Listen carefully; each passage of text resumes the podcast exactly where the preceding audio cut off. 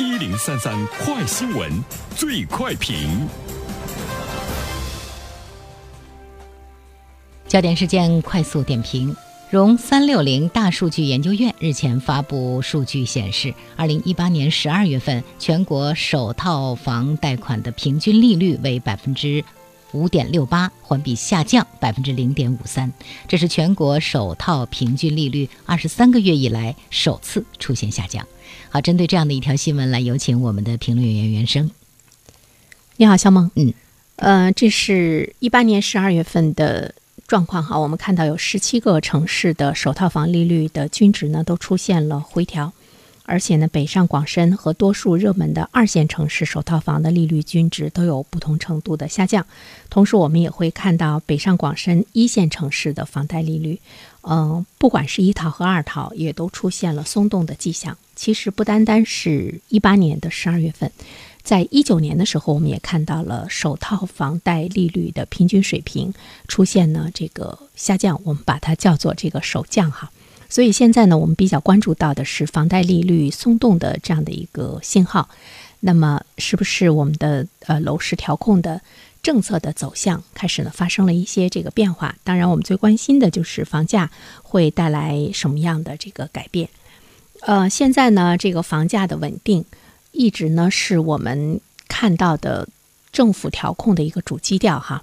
一方面呢，我们一直在说要坚持房子是住的，不是炒的；另外一方面呢，不能让房价大幅度的上涨，当然也不能够让它大幅度的下降，就是要有这个稳字呢当头。但是我们注意到了，进入到一九年之后呢。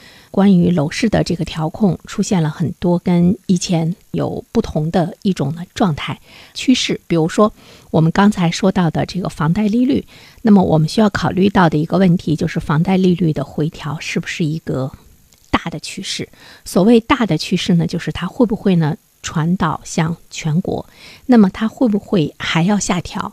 这个呢，是我们心里的一个预期。如果所有的人这种预期都达成了一致的话，那么大家呢都会觉得，呃，房价肯定呢会有上升的可能性啊。那么当然，我们就会呢去买房子，因为对于楼市来说，我们是买涨不买跌的嘛。呃，再一方面的话呢，我们也注意到了，在一九年一月份的时候呢，两次的这样一个降准啊。向市场投放的这个资金就会呢是比较宽裕，所以说我们会关注到呢，尽管这个资金表面上说是投向了微小企业、实体经济，那么会不会呢流向地产市场？如果不能够很好的把关的话，那么其实呢，它对地产市场来说呢，也是一种呢这个刺激。呃，当然，我觉得。我们在看任何一项政策的时候，除了看它的这个宏观，呃，更主要的呢是，我觉得我们也要看一下微观。所谓的这个微观，就是我们自身，我们自身的这样的一个状况。呃，刚才我们说到的是宏观的这样的一个这个政策哈，呃，再来说两句宏观，比如说这个宏观上的经济形势，目前我们看呢依然是比较下行的周期。呃，前段时间我记得我们说过。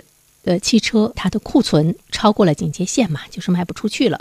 政府可能会进一步的要出台刺激汽车和家电领域的这样一个消费。那么说到了这个刺激，当然就是因为它不行了，你要刺激它一下，你要电击它一下，是不是这里面会反映出我们的消费的不振？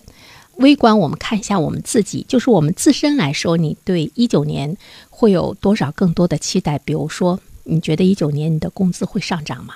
至少对于我们这个行业来说，我们可能没有上涨的期待。我们唯一期待的是别下降，别少了，就是少了也别少了太多了。呃，这个就是微观上你的这个工资的一个状况，微观上你整个家庭财富的一个增长。比如说，在一八年，我们的股市。已经呢出现了这种断崖式的一这种下跌，给你的财富呢已经消去了一大半。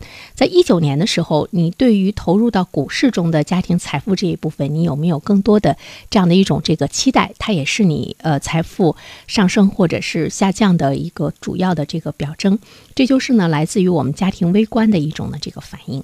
如果这些你都不抱有太大的希望的话，其实它是在告诉你一个现实，就是我们的购买力是有问题的，我们没有更多的这个。购买力了，哦，所以不管它的这个首套房贷利率二套房贷利率或是会是一个什么样的变化，也不管呢它的这个政策会不会呢推向了全国成为一个大的趋势。如果老百姓自身的这个购买能力弱了的话，那么我们要去想一下，真的能够推动房价的上涨吗？就是房价上涨的这个基础，它到底是在呢，还是不在呢？这个呢，都是需要我们去理呃理性的考虑的问题。但是不管怎么说，它肯定呢是不会大跌。有人说，在一九年下降呢，也会是一个这个趋势，但是大跌这种可能性呢，不会是很大。如果你是一个刚性的需求者，就是你要结婚了，你一定要买房子，那么现在呢，其实买房子呢，也是一个不错的呃时机。所以我们最终说到一点，就是说，不管宏观调控政策是怎么样的，如果我们购买力没有增加，如果我们手中没有钱的话，或许再好的政策和利好都是没有用的。好了，小萌。好的，感谢原生。